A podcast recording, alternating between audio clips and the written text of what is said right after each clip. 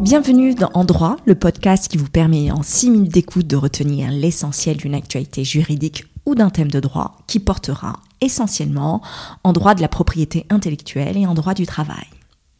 Dans chaque épisode, nous plongerons dans des sujets variés, depuis les dernières décisions de justice jusqu'aux notions fondamentales du droit, afin de vous donner les connaissances nécessaires pour naviguer dans un monde de plus en plus juridique.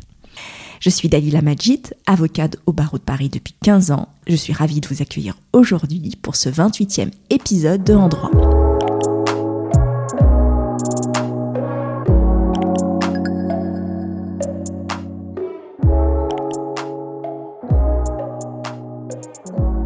Aujourd'hui, je vais vous parler de la possibilité de protéger juridiquement les algorithmes, thème qui m'a été demandé par un chercheur en médecine.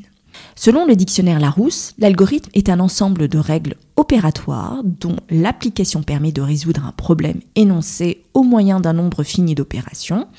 Un algorithme peut être traduit grâce à un langage de programmation ou en un programme exécutable par un ordinateur. Autrement dit, un algorithme est une suite d'opérations mathématiques qui permet de résoudre une classe de problèmes.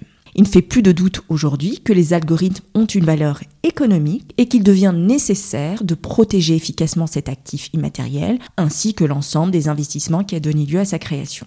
Mais juridiquement, comment des algorithmes peuvent être protégés? Peuvent-ils par exemple bénéficier de la protection du droit d'auteur?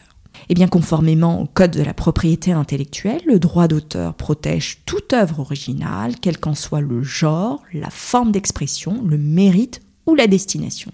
Pour que la création soit éligible à la protection du droit d'auteur, deux conditions doivent être respectées. Premièrement, il faut qu'il y ait une forme d'expression et deuxièmement, il faut que la création soit originale, c'est-à-dire qu'il faut qu'il y ait un effort intellectuel créatif. Or, l'algorithme est une suite d'opérations mathématiques, donc il relève plutôt du monde des idées. Et les idées sont dites, et je cite, de libre parcours, c'est-à-dire qu'elles ne sont pas susceptibles de faire l'objet d'une protection au titre du droit d'auteur. En effet, aussi bien la jurisprudence que la doctrine rappellent que les idées et les principes qui sont à la base du processus créatif ne sont pas protégés par le droit d'auteur. Aussi, cette règle du fait que les idées ne sont pas protégées par le droit d'auteur a été posée par la directive européenne relative à la protection juridique des programmes d'ordinateur. Donc, le droit d'auteur ne permet pas de protéger efficacement les algorithmes, on ne peut pas donc invoquer une contrefaçon des algorithmes sur ce fondement.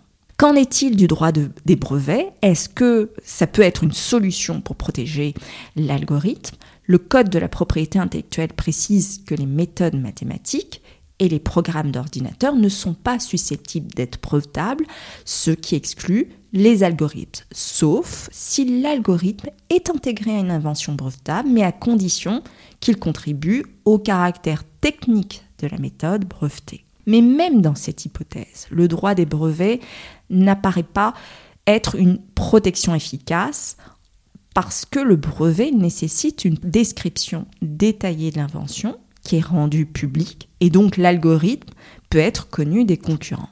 Donc parmi toutes ces hypothèses, la solution qui reste la plus appropriée pour protéger l'algorithme est le secret des affaires par voie contractuelle, à savoir qu'en tant qu'actif immatériel, l'algorithme peut être considéré comme un savoir-faire d'entreprise qui peut être protégé par le secret des affaires. Mais pour être protégé au titre du secret des affaires, l'algorithme doit répondre aux critères qui sont posés par les dispositions du Code du commerce, à savoir, il faut, et je cite, premièrement que l'information ne soit pas connue ou aisément accessible pour les personnes du même secteur d'activité. Deuxièmement, l'information revête une valeur commerciale effective ou potentielle.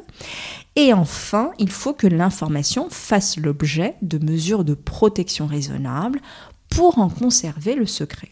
Donc, pour le dernier critère, à savoir pour que l'information fasse l'objet de mesures de protection raisonnables pour en conserver le secret, il faudrait que les concepteurs des algorithmes contractualisent leurs accords, qu'ils précisent par écrit la manière dont les mesures ont été prises pour protéger l'algorithme et pour une efficacité optimale, dans leur contrat, ils doivent prévoir des clauses de confidentialité, mais également des clauses de non-concurrence, ce qui leur permettra de se constituer une preuve en cas de divulgation illicite des éléments qui sont protégés par le secret des affaires et ce qui leur permettra aussi d'engager la responsabilité civile de l'auteur de la divulgation illicite. En somme, la rédaction du contrat est importante et elle doit être soignée. Merci de m'avoir écouté. Vous pouvez retrouver cet épisode sur mon blog www.dalinamajid.blog. Si vous avez des questions, des commentaires ou des suggestions pour des sujets que vous aimeriez que j'aborde, n'hésitez pas à me contacter